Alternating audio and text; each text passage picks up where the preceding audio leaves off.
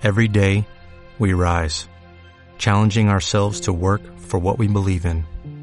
At U.S. Border Patrol, protecting our borders is more than a job, it's a calling. Agents answer the call, working together to keep our country and communities safe. If you're ready for a new mission, join U.S. Border Patrol and go beyond. Learn more at cbp.gov/careers. Bienvenidos a este nuestro primer programa de Por un puñado de grapas, donde hablaremos sobre cómics y qué te tú saber. Con nosotros, o conmigo, perdón, está César.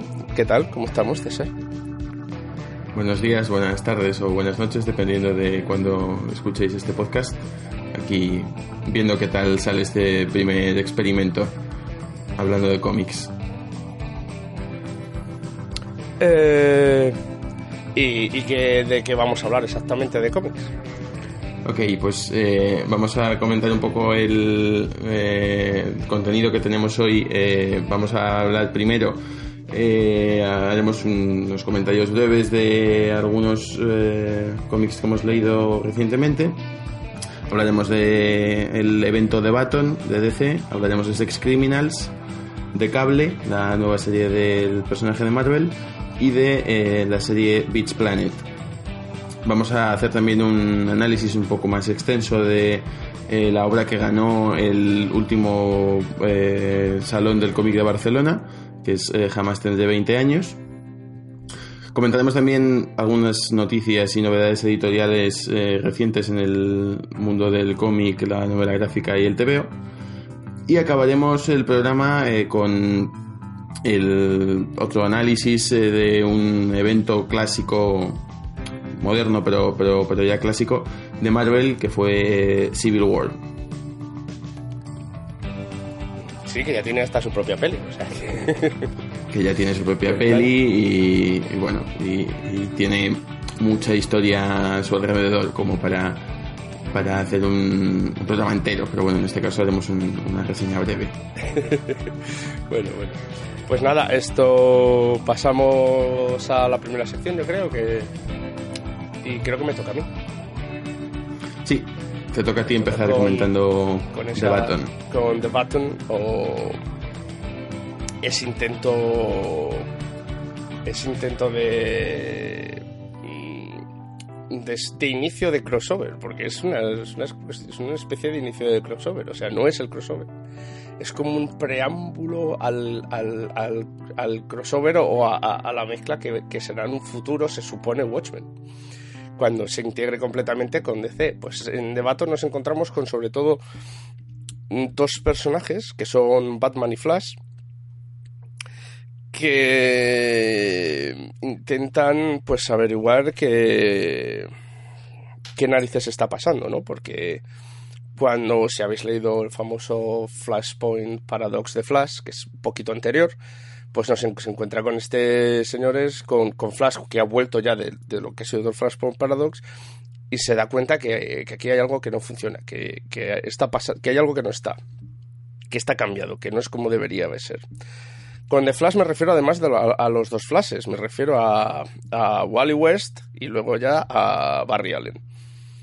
Y así se desarrolla la historia en esta investigación en la que van intentando saber qué narices ha pasado, quién está metiendo mano a la línea temporal y en ello se, pues, se juntan Batman y se juntan se junta The Flash. La verdad es que una cosa muy curiosa que, que empieza, te- que empieza y acaba y casi te quedas igual como empezó como acabó, pero el viaje está bastante bien, ¿no? Y, pero no te responde a casi ninguna pregunta. O sea, lo único que hace es abrir temas durante. Son cuatro números solo. Dos con Batman y dos con The Flash. Y cuando acaba, pues, pues te quedas pensando, pues, pues, pues, ¿dónde está? Pues que tienes que seguir, porque luego hay, hay una continuación que será Doomwatch Clock. Hmm. Y, y no más, el, el arte está bastante bien.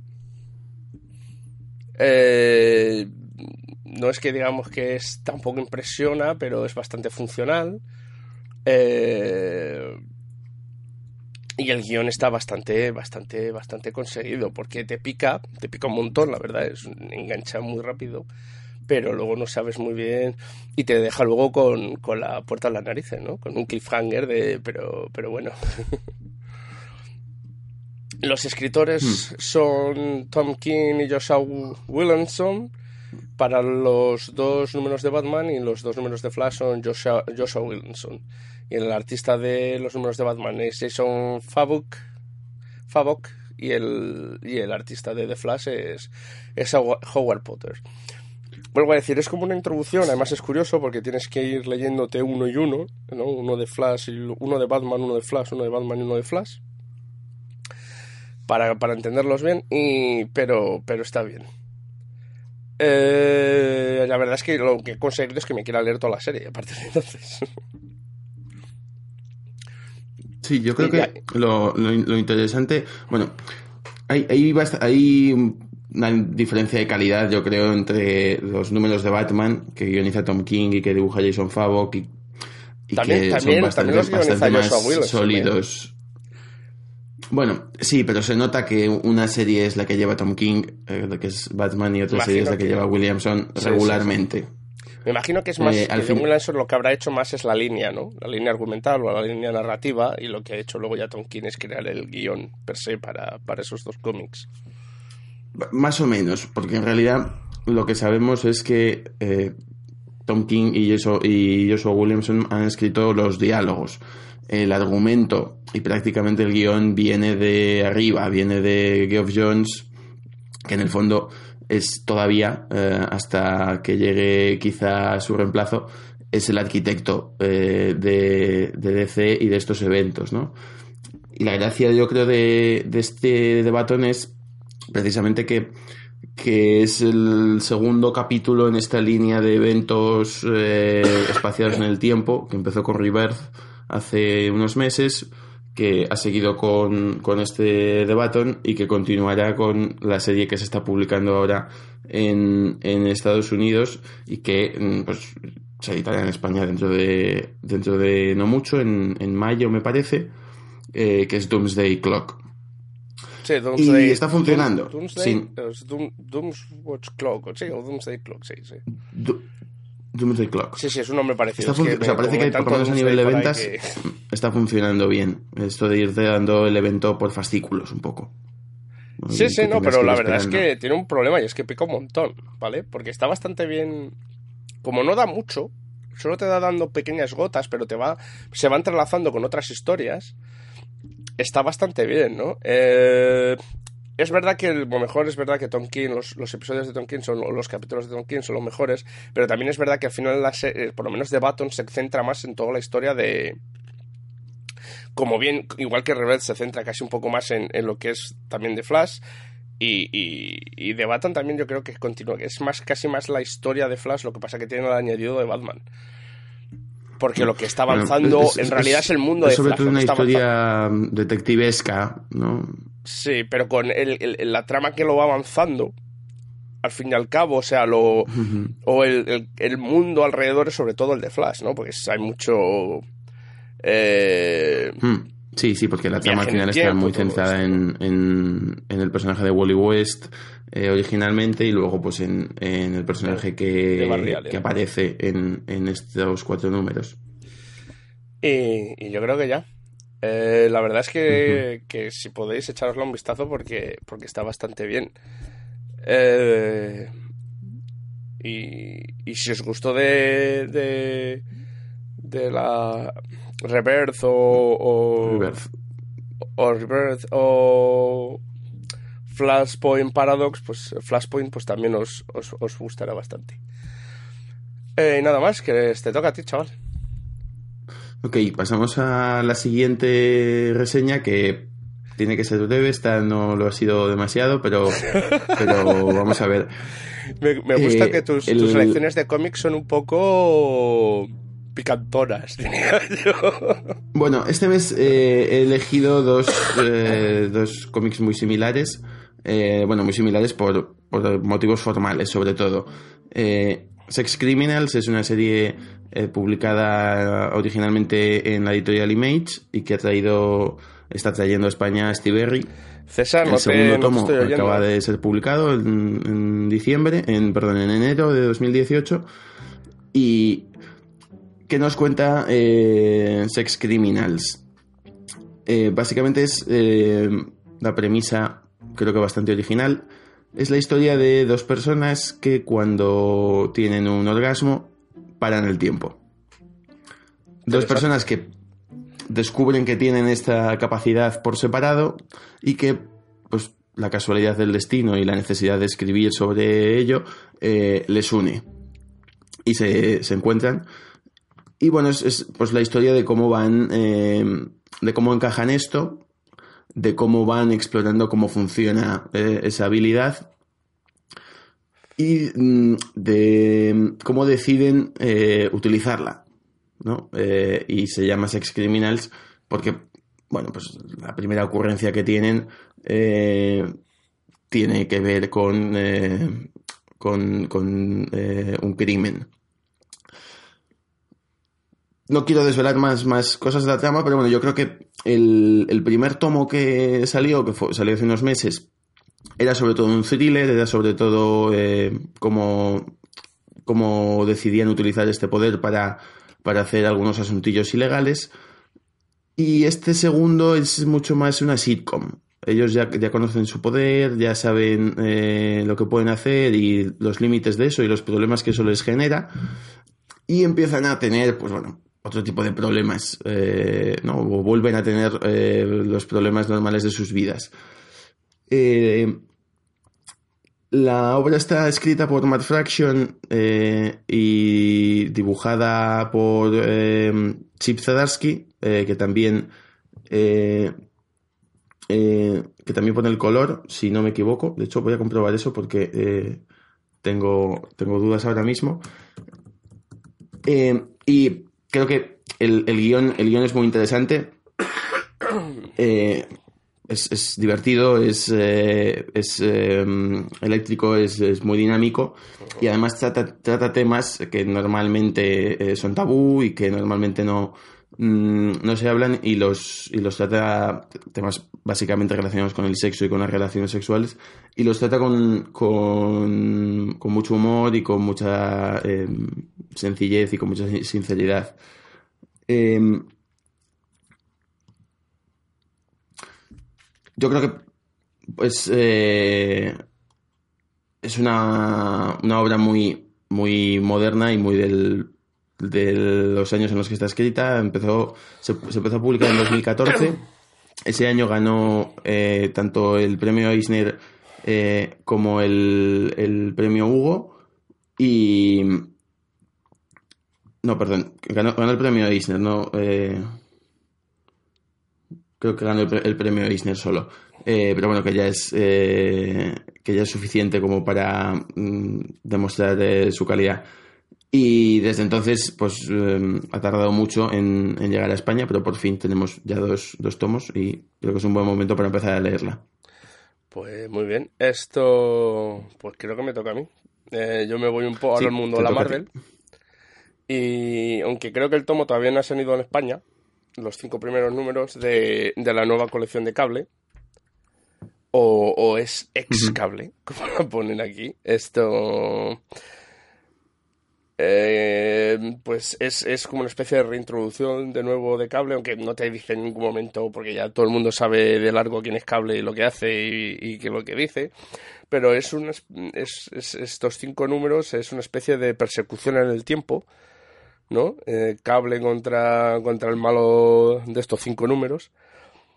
Y lo que hace pues es ese recorrido temporal de, de cable por el mundo y las consecuencias que ello tiene cuando tocas las pelotas a la línea temporal, ¿no? Eh, no hay no hay ningún tipo de cameo de personaje ni nada de esto. Aquí es cable puro y duro. eh, además un cable pues pues es frío, calculador. eh,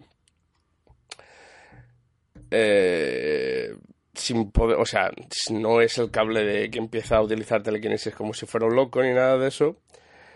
Y la verdad es que a mí me gusta bastante. O sea, sin ser nada especial, como introducción para personaje está bastante bien. El arte el, el, el, dibujante principal, que es el, de los tres primeros números, es Carlos Pacheco. Y luego ya para el 4 y 5 tenemos a Gil, Gildiray Cinar y el escritor es James Robinson. Eh, el, dibujo es, es, excelente en algunos momentos, ¿no? Y además es que eh, está hecho genial. Y el guion, pues lo que hace es intentar ser muy, muy simple para describiéndote lo mínimo posible y teniendo muchas imágenes y paneles gigantes y, cosas así para, para no mezclar demasiado. Eh, yo creo que está bien, como inicio está bien. Ahora lo importante es ver a dónde va, a dónde va la serie. Bueno, interesante. Esto efectivamente lo, lo publicará Panini en marzo, eh, el primer tomo, que, eh, que estamos reseñando. Eh, queda, queda nada. Y bueno, mm, yo creo que interesante un reinicio de un personaje muy noventero que ahora pues se adapta un poco a, al, siglo XXI con, nuevos lectores. Con Deathpool, pues ahora está tomando un tono más serio otra vez. Quizás. Y, y no está. Bueno, y te toca cuando, cuando salga por aquí. Pasamos a la cuarta reseña, que es eh, Beach Planet. Eh, como decía, esta también eh, es una obra que fue publicada originalmente, o que se, está publicando originalmente en la editorial Image, y que trae a España Astiberri. En diciembre, hace unos días, se publicó el segundo tomo. La autora es eh, Kelly Sue la guionista es Kelly Sue el dibujante es Valentín Delandro y la colorista es eh, Kelly Fitzpatrick. ¿Qué nos cuenta eh, Beach Planet? Pues básicamente es una distopía futurista en la que ha habido una, reacción neopatriarcal, ha habido un... Lo que, lo que nos presenta es un, es un mundo en el que los hombres eh, mandan eh, de nuevo de una manera mucho más eh, reaccionaria, con un código moral muy estricto contra las mujeres y contra la libertad de las mujeres. Y lo que hacen es a todas las mujeres que no, que no aceptan su su rol, eh, el rol que, que, han establecido para ellas, de madre, de cuidadora, eh, a todas las mujeres que rompen con, con la estética eh, impuesta por, por, esta moral conservadora, a todas las mujeres que rompen con su, con su género, con su sexo, las envían a una cárcel que es, está situada en otro planeta y que es lo que se conoce como Beach Planet. Esto es un poco lo que, lo que nos presenta. El primer tomo nos habla, nos habla sobre todo de, estas personas, de estas mujeres que son enviadas ahí, nos, nos cuenta la historia de, diferentes eh, personajes muy interesantes que, que no aceptan eh, vivir como, eh, como se las quiere obligar a vivir en esa dictadura. Y el tomo 2 nos explica un poco de cómo se ha llegado a esta situación, porque en el tomo 1 yo creo que, es, muy impactante. Además, mm, a nivel de dibujo y de color, eh, tiene una estética muy pulp. Eh, yo creo que el, dibujo narrativamente es impecable y el, hecho de que el color eh, utilice, por ejemplo, tramas de puntos como si fuese el, color de los periódicos antiguos, que también fue el de los cómics antiguos, en la que pues hay tramas de puntos y, los personajes están como pegados encima. Le da, le da una, un aire mm, muy pulp eh, que creo que, le va muy bien al, al cómic. Eh, recuerda un poco a, a, esta película de Tarantino, a Death Proof. Eso a nivel estético, pero a nivel argumental yo creo que... no sea tan mala como la película. bueno, a mí Death Proof eh, no me parece tan mala, pero no, el cómic es, mucho mejor y además eh, no tiene nada que ver, digamos, a nivel argumental eh, es otra cosa. a nivel argumental yo creo que es un cómic muy recomendable para, mm, para gente que haya visto Handmaid's Tale o que haya leído Handmaid's Tale y le haya gustado el cuento de la criada eh, creo que esta, este cómic va muy en, la línea de eso Eh, y, como decía en el segundo tomo, nos explica un poco de los orígenes que han llevado a esta nueva reacción patriarcal, que son muy distintos eh, a los que a los que cuenta, por ejemplo, The Handmaid's Tale, pero que, bueno, pues mm, es otra otra opción, otra, al fin y al cabo es una continuación, es una explicación distinta a, lo mismo. Genera distintas aberraciones, pero todo viene de lo mismo. Eso es. Pues muy bien. Eso es. Ok. Esto, pues nada, esto, pues creo que ya vamos al, a la siguiente sección.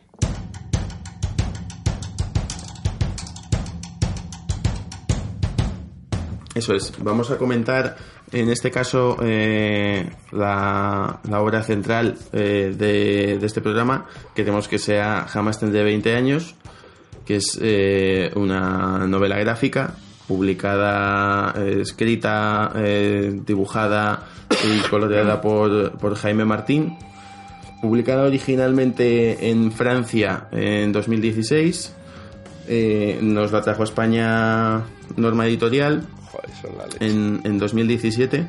Creo que eh, la, digamos, el hecho de que esta novela haya sido novela gráfica haya sido publicada originalmente en Francia ya dice algo de, bueno, quizá de las dificultades para, para publicar en España, pero quizá también de las dificultades para publicar sobre ciertos temas en, en España. sí, claro, claro es, es una es una le digo novela gráfica porque bueno es un tomo eh, autoconclusivo empieza y acaba. No está escrito de manera serializada sino que está escrito eh, como, como un solo libro. Sí sí sí. Eh, que cuenta la historia de los padres de perdón de, de, los abuelos del autor la abuela y el abuelo del autor durante los años de la Segunda República la Guerra Civil y el franquismo eh, bueno, eh, yo creo que... Eh, la República son los últimos días de la República, más bien. Sí, sí, sí. Pero bueno, eh, siguen siendo los días de la República. yo creo que es voy a empezar voy a empezar con una nota negativa ganó el ganó el premio a la mejor obra española en el salón del cómic de Barcelona en 2017, el último salón que se ha celebrado hasta la fecha. Eh, yo creo que se lo merece, no se lo voy a negar, pero también creo que fue eh, la, la opción más conservadora, que era la opción más conservadora entre las nominadas, a nivel temático y a nivel gráfico. Eh, a nivel de, narración era, bueno, es una obra realista, una obra bastante cruda, bastante... Mm, bastante clásica eh, en, la tradición de, de, la, de la narración mm, catalana, pero de la narración francesa sobre todo. Y bueno, no sé si tú, eh, Rubén, ¿qué, ¿qué, te ha parecido? Eh, a mí, a mí me ha comentarios. ¿vale? Yo, yo, quizás porque a mí no me importa tanto que sea tan clásica, ¿no? Y creo que, que es porque también, también tan clásica porque creo que tiene un punto brechtiano durante, toda, durante todo el cómic, ¿no? Eh, tiene un punto en el que no quiere, es muy duro, como tú bien has dicho, pero no creo que no quiere caer en el sobredramatismo y entonces ahí lo que hace de vez en cuando es nos deja acercarnos un poco a los personajes, a su historia y a, lo duro que es y los vuelve a empujar. Y, así, para que para que te vayas endureciendo, ¿no? Pero para que se empieces, oh, qué pena. Es, y es solo, yo diría, los momentos dramáticos, porque es ya cuando todo te cae encima, cuando ya no hay más que es un poco al principio, pero sobre todo al final, ¿no? Es, es al final cuando ya dice, ya hasta aquí hemos llegado, ¿no? Cuando, que es también cuando los personajes tienen ese... pueden por una vez recibir toda la carga dramática de su vida, porque hasta entonces no han tenido derecho a ello, han tenido que seguir viviendo como fuera. Y, y, y yo hay algo que me gusta mucho de este cómic, que es la utilización del color. Y como el color, mm. que son, son unos, unos colores, pues, pues muy grises en unos aspectos, sobre todo cuando son interiores, cuando son en Barcelona, cuando están es muy gris. Y cuando están en el exterior, y cuando están en Ceuta, y cuando están en, en, el, en, Aragón, pues son, son colores más, más bonitos. Pero una vez, yo creo ya se pierde la guerra, los colores ya casi se vuelven muy grises en, en perpetuidad y marrones. Eh, los diseños, pues sí, son muy clásicos. Es verdad que los diseños. Hay un detalle sobre el color eh, que es bastante interesante porque hay, hay un momento, cuando están en, durante la guerra, digamos, las escenas en las que se describe estrictamente la guerra, eh, va cambiando el, color de fondo conforme van cambiando los, los escenarios, ¿no? Y, refleja el día y la noche. Eh, hace que el día, en algunos casos es el día, en algunos casos es la noche, en algunos casos quiere decirte que, que el cielo está nublado, pero lo que utiliza es un fondo plano, ¿no? Que creo que es un detalle que funciona muy bien y que es interesante resaltar. Sí, sí, sí. Luego, luego los, los, los, diálogos son muy cortantes, no suelen ser diálogos que se vayan muy tal, son ser diálogos muy breves, muy cortantes, muy muy hasta la elección de los bocadillos que es que es cuadrado no es que es y el, el rectangular que no es suave que no es un bloque blanco ahí en medio del dibujo por eso creo que tiene mucho brechtiano de él que me gusta mucho, ¿no? Porque creo que, que, nos está diciendo, os voy a contar algo horrible, porque es algo horrible que pasó, en este caso a sus abuelos, pero que pasó a muchísima gente en España, pero no os voy a dejar tiempo para emocionalmente para adaptaros. Voy a ir saltando, os voy a ir empujando fuera hasta que al final todo se va a venir encima. ¿de acuerdo? Porque este lo que juega mucho, está además este cómic, es a no darte la información, con toda la información constantemente. Tú sabes lo que sabe, sobre todo la protagonista del, del cómic, y poco más. Y algunas veces ni eso. Hmm.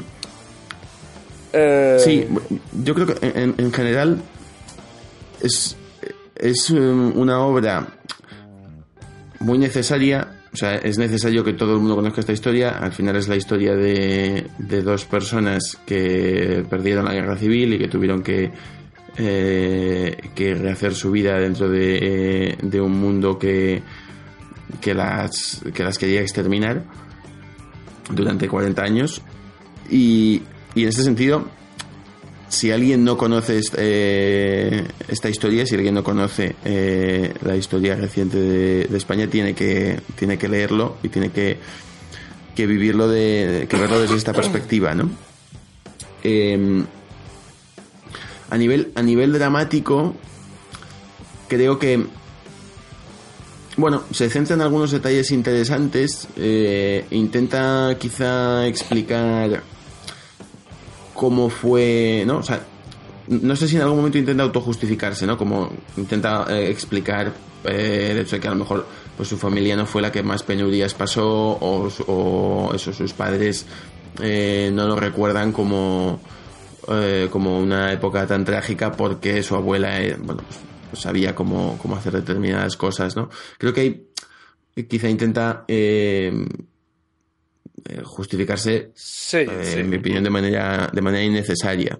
Bueno, no sé si innecesaria, yo creo, porque al fin y al cabo te está contando su vida. Y, su vida también lo que creo que te intenta contar es cómo sobrevivieron a todo eso, ¿no? Porque estaba claro que no iban a conseguir una vida normal o un trabajo normal. Entonces es como la inteligencia de esa persona también creo que hay un poco de, de oda a su abuela, que también lo entiendo, joder, su abuela. Y es un poco de decir, mira, mi abuela era así y era genial, ¿no? Eh, y, probablemente ese es uno de los, de los elementos clave, ¿no? Eh, se han escrito mm, probablemente pues, muchas novelas y, y se han hecho unas cuantas películas y se han escrito unas cuantas novelas gráficas sobre la guerra civil, pero bueno, el hecho de que en esta la protagonista durante la mayor parte de la novela sea, sea una mujer eh, que, que ha tenido un papel activo, que no, que, que no em, jugó eh, un rol eh, de, cuidadora clásico, sino que, que ha roto un poco con, que rompió con, con esos roles de, en esa pues, tuvo que luchar contra la economía por intentar romperlo en esa época y más con el franquismo. No, y, bueno, lo, hemos lo comentamos ya fuera de antena, pero la, portada de, de, la, de la edición española, que me imagino que es la misma que la de la francesa, ya, ya merece mucho la pena, ¿no? Porque es no, no, la ella con, el puño en alto. A mí me parece la portada, me parece de tenerla en póster por eso, porque está muy bien diseñada, porque es, a ser sincero, es la bandera de la CNT. Con ella ahí. Sí, eso, eso también. El diseño del fondo es la bandera de la CNT. y, y está muy bien. Estoy increíblemente y es curioso, ¿no? Algo que me gustaría es este cómic, esto que se ha tenido que publicar primero en Francia, llega a España y, ya van por tercera edición. si no se damos cuenta de cómo son las cosas. Que sí que hay un mercado para ello. El problema es que no se le deja que llegue.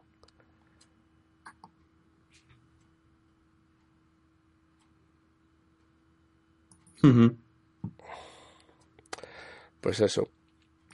Eh, pues yo creo que ya. ¿O quieres añadir tú algo más? ¿O ya pasamos a. No, no, no. A la sección de noticias mm. noticiosas pasamos a, la siguiente sección. Creo que, que, bueno, pues mm, a pesar de, las pegas que le podemos sacar, es, eh, es una obra que hay que leer y que, y que hay que conocer. Efectivamente. Pasamos a las eh, noticias eh, y creo que nos tienes que contar algo sobre un señor que estaba en Marvel y ya no.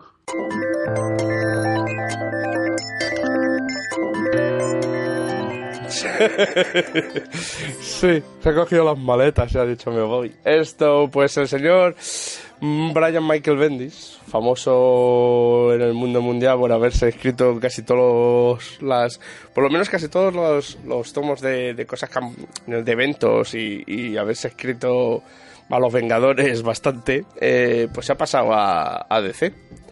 No sé si es porque como es el señor Geoff Jones, pues a lo mejor se quiere dejar ya jubilarse y tal pues están pensando en este hombre para, meterse a DC.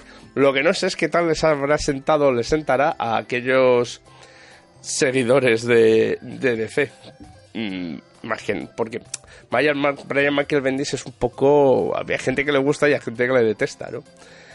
Eh, además es que cuando no, no, se va a escribir cualquier cosa, o sea, este hombre han llegado y le han dicho, te damos las puertas del reino, y lo que han hecho es darle este a Superman y, a Action Comics. Y además es que en Action Comics va a escribir el, el especial 1000. O sea que no le han dado cualquier cosa, le van a dar el, especial 1000. Eh, bueno, el, el, número 1000 de Action Comics va a ser el primer número en el que haya páginas escritas por él. En realidad en el número 1000, el número 1000 va a ser un homenaje en el que va a escribir eh, ocho guionistas distintos y van a dibujar ocho personas distintas. Pero bueno, probablemente eso sea el inicio de algo posterior eh, con, la cabecera. No, no, se supone que él luego ya se va, se va a quedar como, escritor de la Action Comics. Y, va, y se queda con la serie con la serie de, Superman.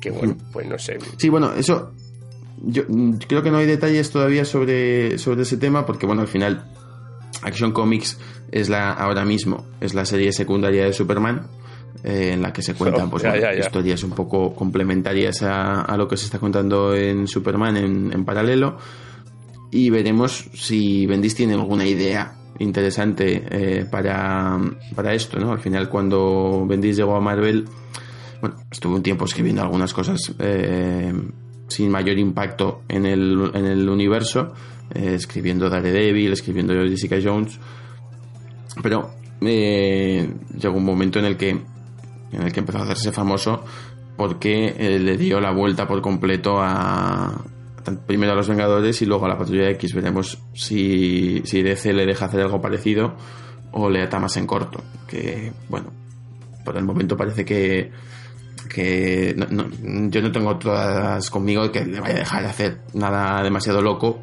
porque DC está subiendo en ventas, está funcionando. Veremos, veremos. Pero sí, sí, sí. No, va a ser curioso, sobre todo. Yo creo el, el, primero, el que cómo se adapta Michael Bendis a cómo funciona DC, que me imagino que el sistema editorial no funcionará igual que en Marvel. Y segundo, hmm. eh, pues eso, pues no lo sé, me imagino en el, el, cuánto, si tiene más o menos mano a la hora de poder escribir o dejar de escribir o utilizar un personaje, dejar de utilizarle o, o en ese rollo, ¿no? Me imagino que a eso es como escribir para un periódico para otro, pues es parecido pero no es lo mismo. Pues me imagino que, que tendrá también esas diferencias, ¿no? Sí, hasta, que, hasta que no veamos más mm, en concreto qué es lo que va a hacer, pues vamos a saber poco de momento. El hecho de que pueda escribir en una serie no, no hace que mm, no le da poder para cambiar demasiado dentro del universo. Y además, todavía estamos, digamos, dentro de las consecuencias de dos eventos, ¿no? Que son, por un lado, el, el que está dirigiendo Geoff Jones y por el otro lado, eh, no, el Doomsday Clock que decíamos antes, y por el otro lado, eh, las consecuencias del evento de Scott Snyder, del que ya hablaremos, me imagino, en este programa en el futuro, eh, que es metal, ¿no? Entonces ahí, bueno, pues ya hay dos pilares y él llega como un poco... Un, nuevo fichaje, ¿no? sí, sí, hombre, pero no creo que les haya salido barato precisamente, a ver si me entiendes baratito no creo que le haya salido. O sea, que tampoco creo que le vayan a coger y decir, bueno, pues escríbeme y te olvidamos aquí, ¿no? Me imagino que habrá ciertas condiciones, ¿no? Para haberse ido de un lado a otro. Es decir, hombre, no creo que le tiren directamente a lo más profundo de la piscina, no va a llegar. Pero me imagino que en un tiempo, pues, se empezará a cortar y pinchar como, como hacían los demás. Esto a casi todo el mundillo del cómic se le haya olvidado rápido, pero cuando le ficharon, el anuncio fue que le fichaban como asesor para. No para escribir cómics, que eso no, no, era para suyo, sino para, efectivamente, para el universo cinematográfico. Entonces, probablemente, pues, el universo cinematográfico sabemos que mueve mucho más dinero y eh, probablemente eh, su objetivo sea centrarse más en, en, los guiones de las películas o en los argumentos de las películas y no tanto en, en escribir cómics. No, no, está claro. Esto y de ahí pues saltamos a la siguiente noticia, que, seguimos, que ahora vamos con Marvel, ¿no? Eso es. Eh, y es que Marvel va a crear un nuevo especie de de formato multiplataforma, que no sé qué, franquicia multiplataforma, no sé qué, muy bien qué quiere significar, me imagino que es que harán a lo mejor también dibujos animados, harán eh, videojuegos y cosas así, y va a empezar con Marvel Rising, el número cero, eh, en el que va a agrupar pues, pues, pues lo nuevo que, que está un poco, ¿no? En plan más juvenil en cuanto a la edad de los personajes y también pues lo más nuevo de los nuevos superhéroes de Marvel que el grupo van a ser sobre todo eh, pues la chica ardilla Miss Marvel eh, Inferno, América y Patriot. Aunque en la portada se puede ver también a Quake, a Captain Marvel y a Spider-Man. Pero no sé si es que esos van a aparecer y desaparecen o van a también seguir continuando con la historia. De momento no se sabe mucho más sobre, sobre lo que va a ser exactamente, ¿no? Esto, y si los dibujos van a ser como la portada. Bueno, pinta un poco de ¿Eh? ¿Perdona? Tiene, tiene pinta un poco de nueva franquicia, que lo que están intentando es, bueno, formar un grupo con personajes jóvenes que pueda atraer a un público adolescente y lanzarlo, por un lado, a través de, de una serie de televisión, probablemente con eh, algunos, además de merchandising, pues con algún formato videojuego y eh, con, con su propia serie de cómics pero vamos, el, el, perfil de personaje que, que, están utilizando es un poco similar al que, al que han utilizado, al que utilizó DC, por ejemplo, en series como Teen Titans Go o como eh, la Young Justice League. Mm, tiene, tiene un poco esa pinta, aunque lo, lo intenten eh, vestir con con otras palabras, con no, no, está claro. ahora mismo donde Marvel está teniendo más éxito son con las series de dibujos animados y con las películas. Entonces, pues me imagino que quieren entrelazarlos, ¿no? ¿no? Llevar de un lado a otro. Eh... Quiero decir, como, como en los 90 había la serie de la Patrulla X. Claro, claro, claro. Y la serie tenía sus cómics y la serie tenía sus muñecos. Son muchos más actuales, ¿no? Porque además no son, no son los personajes más conocidos, pero sí que son los personajes que han empezado a destacar en los últimos años en los cómics de, la Marvel, ¿no? Por fresco, por diferentes, por, por ser un poco más acoplado o, representando lo que hay en la sociedad americana o en la sociedad actual, ¿no? Eso es. Eh, bueno, a ver estaremos atentos a, a, más novedades sobre esto. Seguimos eh, Efectivamente. Eh, es, una pequeña reseña, yo creo. es, es que para aquellos que leíais los cómics de Valiant, o sea, de la editorial Valiant Comics, que no sé quién lo edita en España, no sé quién la, la tiene allí. Pues desde hace un par de meses, o algo más, desde hace como seis meses, eh, lo edita Medusa Comics. No había oído en mi vida de ellos, pero pues encantado de conoceros. Esto, pues lo que ha hecho es que hay una compañía, pues una productora audiovisual, que ya tenía parte de los derechos, pero ya se ha comprado la totalidad de la de la, de la editorial y más que nada yo creo que es para... O sea, seguirán haciendo cómics, pero lo que quieren usar es que como hay el boom este del cómic, la edad de oro de la película de cómics, pues quieren usarla para hacer pues pues películas o, otras cosas, ¿no? O series, lo que sea. O sea, se la han comprado para que no tener que pagar por los derechos. O sea, en realidad es eso. Si como le pasa a Warner Bros., si yo soy el dueño de DC, no tengo que pagar por los derechos de las películas, porque yo soy el dueño. Pues lo mismo con esto. Lo único que me imagino que era más barato que DC, porque Valiant es bastante más pequeña como editorial que, que DC. Pero bueno. Bueno, estaremos atentos también a posibles anuncios de Espero nuevas que no la hemos comprado, nos hemos quedado con los derechos y ahora la cerramos. No creo que lleguen a hacer eso, pero, pero bueno, en estos casos hay que tomarse las cosas un poco así, con distancia. Y te toca a ti ahora, Mozalbeti.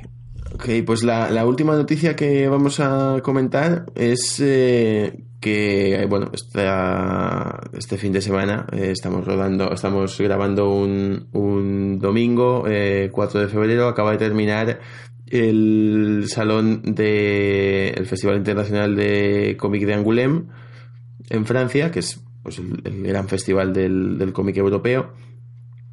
Eh, las obras ganadoras, eh, ¿no? El premio al mejor álbum ha sido para la saga de Grimm de Jeremy Moreau y el premio especial del jurado para eh, eh, los, los amores mm, colgantes o algo así, depende, veremos cómo se traduce, de Marion Fayol.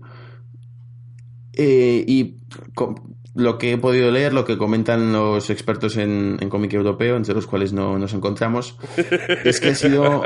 No, eh, vamos a ser honestos. Eh, lo, que, lo que comentan es que ha sido un, un, festival de relevo generacional, que la mayor parte de los premiados no superan la, la treintena eh, y que eso hace que, bueno, mm, que las grandes, los grandes nombres del, del cómic franco-belga el cómic europeo en general hayan quedado fuera de los premios, pues mm, marca un poco un, cambio de época. Estaremos pendientes de cuando estas obras se editen en, España, porque de momento pues solo están publicadas en, sus países de origen, que son eh, en general pues, Francia y Bélgica.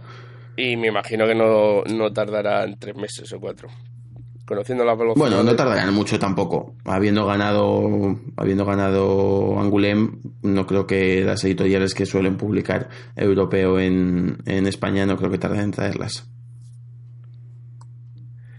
Eh.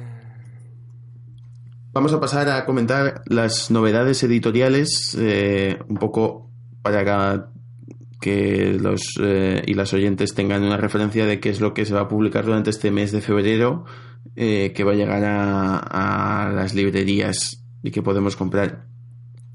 Lo primero, no, lo primero comentar que, que esta es una selección totalmente subjetiva, fruto del interés del que habla. Em, porque bueno, pues puede que, que, haya otras personas a las que les interese más otras otras obras de las que van a ser publicadas en este mes de febrero, pero evidentemente no, no nos da tiempo a comentarlas todas. Así que vamos muy rápidamente eh, a decir que se reedita, Astiberri va a reeditar una obra de David Rubin que se llama Cuaderno de Tormentas, que tiene muy buena pinta, tiene el... Yo creo que primero tiene el hype de ser una reedición de una obra descatalogada de David Rubin, que ahora mismo es uno de los autores españoles que más eh, que más está más éxito está teniendo en, en Estados Unidos, publicando para, para Dark, Horse, Dark, Horse, sobre todo, y se reedita una obra que, que, trata un poco sobre la inspiración del autor y cómo conseguir eh, cómo conseguir pues la, la, inspiración y la creatividad y qué papel juegan las musas ahí, qué papel juega la experiencia personal, todo ello con con un, eh, un dibujo fantástico ¿no? y, un, y un clima fantástico eh, que tiene muy buena pinta. Yo le echaré un ojo a esta, a esta obra, a esta Vale, edición. Eh, la segunda es eh, la publica Norma y es, eh, se llama Magritte. Esto no es una biografía de Vicente Sabús. ¿no? Eso es. Es, eh, es una ficción mm, que intenta explicar, eh, utilizando pues, los recursos de la narración gráfica, intenta explicar eh, la obra de Magritte, ¿no? Y, y cómo. mm, bueno, lo que quiere decir esa, ese cuadro de esto no es una pipa, ¿no? Tan famoso. Sí, sí, sí. Ah, tiene, tiene un punto surrealista, tiene y, y parece una obra interesante a nivel técnico, ¿no? Cómo han conseguido, cómo han eh, utilizado el cómic para, expl- para explicar la, la obra de Magritte. Eh, D-Books publica Residencia Arcadia de Daniel Cuello, que es la historia de, bueno, es una historia de una escalera de vecinos eh, en la que pues todos los vecinos eh, llevan muchos años allí viviendo y de repente pues mm, llega un, grupo nuevo, ¿no? uno de los pisos o varios de los pisos son ocupados por, por gente nueva y como hay eh, una reacción o como todos los vecinos se unen para intentar echar a la gente nueva. Tiene una, a mí me parece interesante, creo que tiene ahí un elemento de, de ruptura generacional y que nos quiere contar algo en esa línea. Así que también es una obra para, para echarle un ojo si, si os interesa el tema, eh, que se publica, bueno, si no ha sido publicada ya, quedará poquito. La Cúpula eh, publica Diagnósticos, que es una obra de Lucas Varela y Diego Agrimbau, y que cuenta, son, son seis relatos eh, de seis personas con, eh, con trastornos mentales que tienen eh, una relación con el mundo del cómic, ¿no? Con el cómic en el, del, del que forman parte. Es un poco, es una forma de metanarración. No, por ejemplo, eh, una de las eh, historias es una persona que tiene la habilidad de descifrar las onomatopeyas de los cómics. ¿no? no sé qué significa esto, pero parece, parece interesante. ¿no? Vale, vale. Eh, y además, eh, el, bueno, creo que Lu- Lucas Varela eh, es, eh, es un dibujante y escritor eh, pues muy interesante para, para seguir y también le, le echaré un ojo a esta obra para futuros programas. Pasando ya a, un, a, a la zona más mainstream del, del cómic, eh, Paper Girl, o sea, eh, Planeta Editorial reedita Paper Girls en formato tomo. Hasta ahora eh, Paper Girls eh, había sido publicado en, formato grapa, números eh, sueltos, pero si alguien se, ha perdido con esos números o no ha seguido la serie mes a mes, se reeditan los cinco primeros números en un tomo. Es la obra, yo creo que una obra maestra de Brian Vaughan, Cliff Chiang y Matt Wilson al color. El color de Matt Wilson es espectacular. Y una obra de ciencia ficción eh, ochentera, ¿no? Eh, muy loca y, y muy recomendable. En el campo Marvel empieza, empieza Legacy, empieza Marvel Legacy, que es esta nueva iniciativa para intentar eh, relanzar eh, la- el universo editorial y los personajes de la, de la editorial Marvel. Y, pues empiezan, cada serie tiene sus, sus nuevos arcos argumentales este mes. La muerte de Thor en, en Thor, eh, Diosa del Trueno, eh, que el propio título ya da un poco pistas de, de qué puede ir. Loki, Hechicero Supremo en, en Doctor Extraño, por ejemplo. Y yo creo que destacan dos crossovers que empiezan este mes. Eh, uno de ellos acaba también este mes, que son uno entre los Vengadores y los Campeones, que es el que este dura tres meses y se llama Los Mundos Chocan. Y otro entre las dos colecciones de la Patrulla X, la Patrulla X Azul y la Patrulla X Oro, que es eh, Universo Mojo, resta- eh, recuperando a, a un personaje clásico de, Mundo Mojo. Sí, Mojo. Universo Mojo, re- recuperando a un villano clásico de, de la Patrulla X. Joder, ya te digo.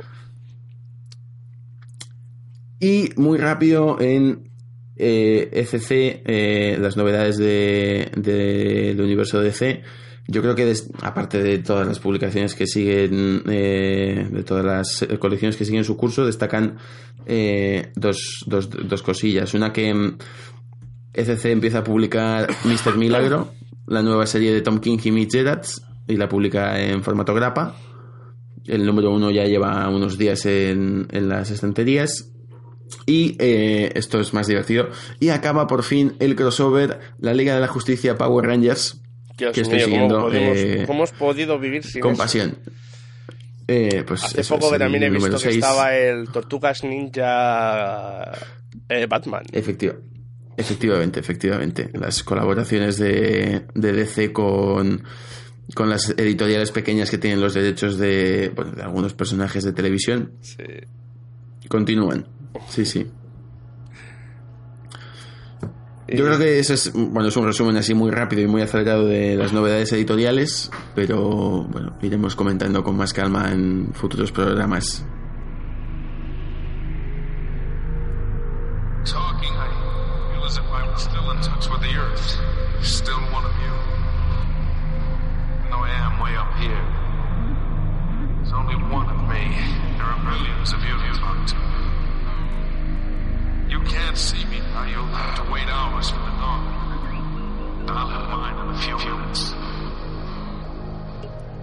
Vamos llegando a, a la última sección, que ya lleva siendo hora, como dicen algunos.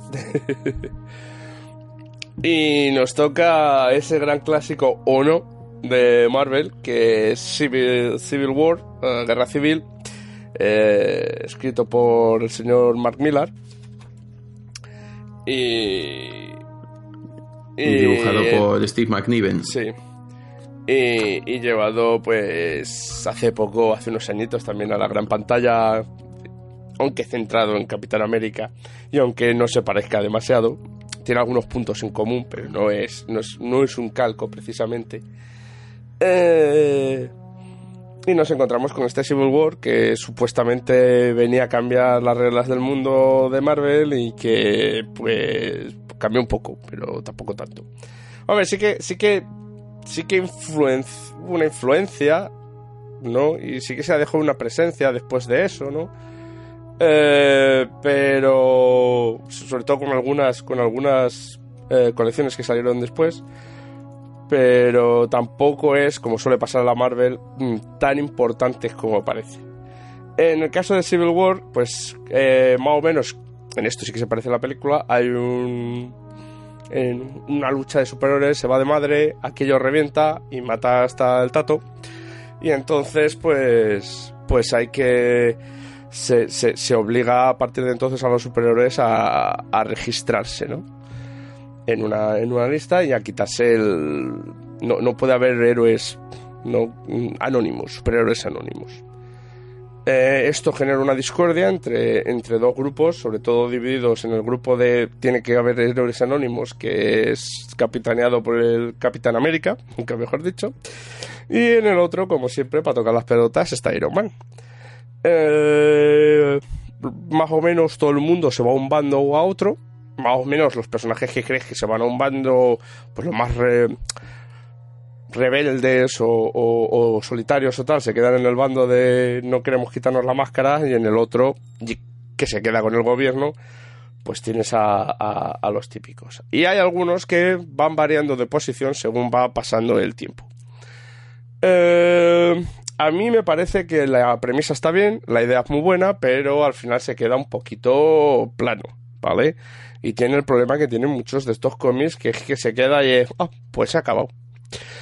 Y te has quedado con dos pares de narices, ¿no? Como diciendo, yo creo que a esto le falta chicha, ¿no? Mm, Pero bueno, es, el problema este de que acaban muy rápido. Se desarrollan mucho y lo acaban todo, pues así, pues ya está, se acabó, ala. ¿Tú, cuál es tu opinión? Bueno, eh, hay, hay muchos planos en los que comentar esta obra, ¿no? Yo creo, que por un lado, eh, a nivel, o sea, estamos ante una obra de, de acción, sobre todo, en la que todo ocurre de una manera bastante trepidante, eh, lo cual es resultado de que la guionice, eh, sin ninguna duda de que la guionice Mark Millar, ¿no? Esta obra es de esa época en la que ya era eh, Brian Michael Bendis ya era el, el arquitecto de- del universo Marvel y sin embargo esta obra, eh, estos, estos siete números, eh, pues se los dieron a, a Mark Millar y el dibujo creo que es espectacular eh, y creo que es inmejorable de, de Steve McNiven. No, no, el dibujo es la leche, eso, te lo- eso no te lo voy a negar. ¿eh? Entonces, bueno, la, la premisa no es, no es muy original, pero está bien. O sea, de hecho, hay un elemento, es que los eh, la Patrulla X prácticamente no participa en, en este evento. Y cuando les preguntan por qué no, por qué no, no se inmiscuyen, por qué no se posicionan, eh, la respuesta... eh, no, esto puede ser un spoiler, pero bueno, yo creo que se puede decir. La respuesta es no, es que a nosotros siempre nos han estado persiguiendo, nosotros siempre hemos estado bajo amenaza de registro y bajo amenaza de detención. No, Eh, esto no, no tiene ningún sentido para, para la patrulla X. Con lo cual, bueno, la premisa no es muy original, está bien. Eh, yo creo que, que al final es, es un desarrollo muy maniqueo y un final muy esperado. No podía acabar de otra manera. Mm, bueno, eh, no está mal, como digo, es dinámico porque quien lo escribe pues, es- pues, está escribiendo un cómic sobre todo de acción en el que lo que prima es pues, Las hostias, eh, las peleas, ¿no? Y, y la acción.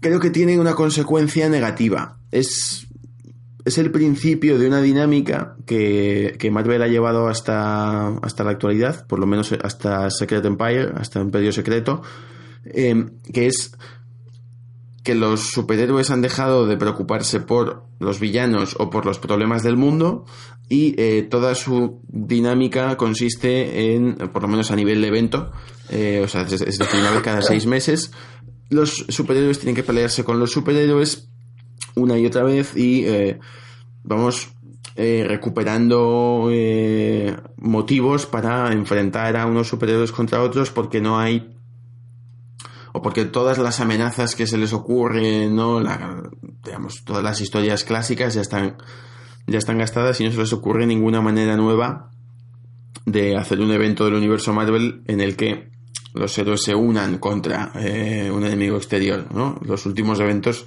eh, ¿no? Civil War 2, este sí guionizado por Bendis, Imperio Secreto, eh, son claro ejemplo de vamos a repetir eh, Civil War eh, una y otra vez, ¿no? Sí, con bueno, algunas adaptaciones, que- mejores o peores en algunos aspectos, pero viene a ser lo mismo, tienes razón. O sea, es, es constante, ¿no? Y, y yo creo que también es un poco el problema que tiene Marvel, quizás, en el que, a diferencia de DC, y es que cuando hace sus eventos que suponen que van a cambiar todo, en realidad luego no cambian tanto. Entonces, eh, está muy desgastado en ciertos aspectos Marvel, ¿no? En su continuidad, en su historia. Y es que vamos a hacer otro evento y, ala, pues otra vez a Galactus o otra vez a... Eh, eh, y entonces encontraron este niche que era vamos a pegarles entre ellos y ya se quedó ahí, porque vamos, cuando no era los Avengers contra los X-Men, era los Avengers contra sí mismos y, y cuando no, pues vete tú a saber con otro grupo que saliera por ahí, ¿no? Entonces, es verdad que llega a ser muy, muy cansino y además te doy también la razón es que es muy maniqueísta, que es un problema de que no hay grises, todos los todos los hay dos bandos, y estás conmigo o estás contra mí, muy americano, eso es cierto. Pero, Claro, y está pero claro no que hay unos que intenta son los de- de buenos y otros que son los malos y...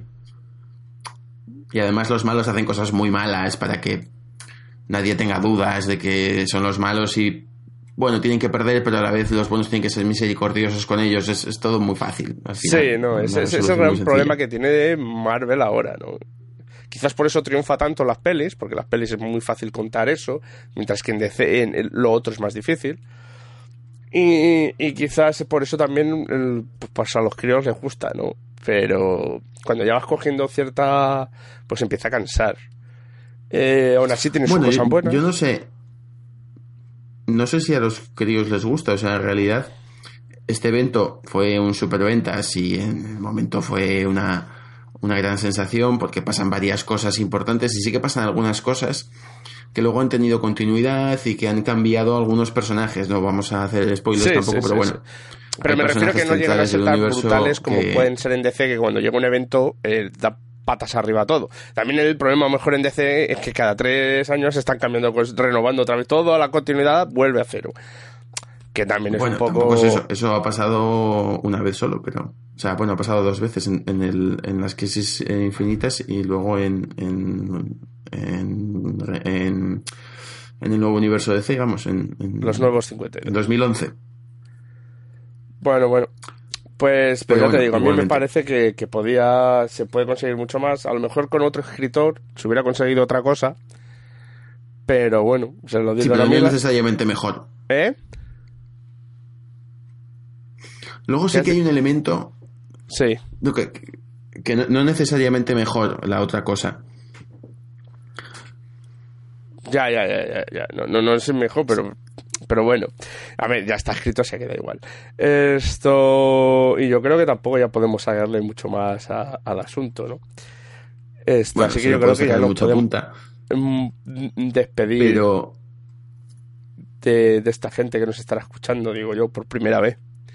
Sí, yo solo quiero hacer un comentario final, Dime. porque esta es la típica obra, eh, ¿no? Que es, es un tomo, son siete números, suele venir con un, con un prólogo eh, que es, eh, se llama eh, Illuminati, que escribió Bendis y que está bastante bien. Sí, también, le- también está, está bastante bien ese. Se recomienda como una manera de empezar a leer el universo Marvel. Y yo creo que es un error, y entonces, pues como este es el sitio en el que lo puedo decir, pues lo voy a decir. Creo que es un error. Aquí salen decenas de personajes, no tienes por qué conocerlos, no hace es verdad que no hace falta conocerlos para poder leerte, No, la gran mayoría. leerte no. la, la Y- obra, Y los que son más importantes Pero- son los que conoces, o sea que. pero de verdad, si alguien quiere, si alguien está escuchando esto y quiere empezar a leer un cómic de superhéroes, le apetece, le resulta entretenido, le motiva, que no empiece por Civil War, que no empiece por un evento, que busque la colección que más le guste y coja un número y se lo lea. Sí. O coja un tomo y se lo lea. Pero mm, no hay recetas mágicas para No, no, leerte para un tomo y saber toda la retrocontinuidad del universo Marvel No, y no, el no. legado de los personajes. Es es casi Eso mejor no- irte a no un personaje o a un grupo, decir, me voy a leer Daredevil o me voy a leer mm, Los Vengadores y, mm, y ya está. Empiezas a leértelos en un punto que te apetezca, en un tomo que te apetezca y ya está. Pues eso, yo creo que con esa recomendación final eh, podemos eh, dar por, por concluida esta reseña. sí. Y ya vamos a concluir con el programa, que ya va siendo hora. Que algunos no hemos cenado. Esto. Pues nada, eh, recordar que, que vamos a intentar por todas nuestras posibilidades posibilidosas a que se haya un, un programa por lo menos al mes. Eh, intentaremos mezclarlo Eso con más cosas, poder ¿no? comentar poder, poder comentar las novedades mensuales ¿no? y poder eh, analizar una obra o dos obras que en este caso al mes Sí. Y, y hablar también de más cosas que están rodeadas de los cómics, pues desde películas de animación hasta, hasta otras cosas. Eh, y recordad que tenemos una cuenta de Instagram donde podréis ver noticias o algún comentario. Eh, que si no me acuerdo mal del nombre es por un puñado de grapas, pero pero la ñ, pero sin ñ. es todo sin la ñ eso Todo es, junto por y sin la ñ, arroba, por un puñado, por un punado de grapas. Esto, y también tenemos nuestra página en Facebook donde podéis buscarnos y donde iremos poniendo cosas, poniendo alguna noticia que nos guste. Y si queréis ver las noticias que vamos pensando, que vamos pensando diciendo, hostia, esta noticia mola, mejor la hablamos, pues eh, hay un agregador de noticias que se llama Flipboard. Y si ahí hacéis una búsqueda, os buscáis por un puñado de grapas, os aparecerán las noticias que vamos subiendo. Algunas en inglés, otras en español. Pero claro, obviamente mm, casi todo lo que son novedades, novedades del mundo del cómic, pues muchas de ellas vienen en inglés, lamentablemente, porque la mayoría de los cómics de este tipo se hacen en Estados Unidos. Y, y ya está. Eh, y no mucho más. Eh, yo creo que ya, pues hasta el mes que viene. Eso es, dadle like, eh, difundid la palabra. Eh, efectivamente, eh, dadle este like, suscribíos, es el primero. Como hay mucha distancia entre uno y otro, pues un mes, pues a lo mejor se os olvida si no os suscribís. Así que no es tan difícil, si os ha gustado, suscribirse. Eh, empezaremos emitiendo en iBox y seguramente para el mes que viene o dentro de dos meses ya estaremos también en iTunes y en Tuning. Eh, y ya, pues nada más pasaroslo bien, tener un mes genial y, y hasta pronto. Hasta pronto.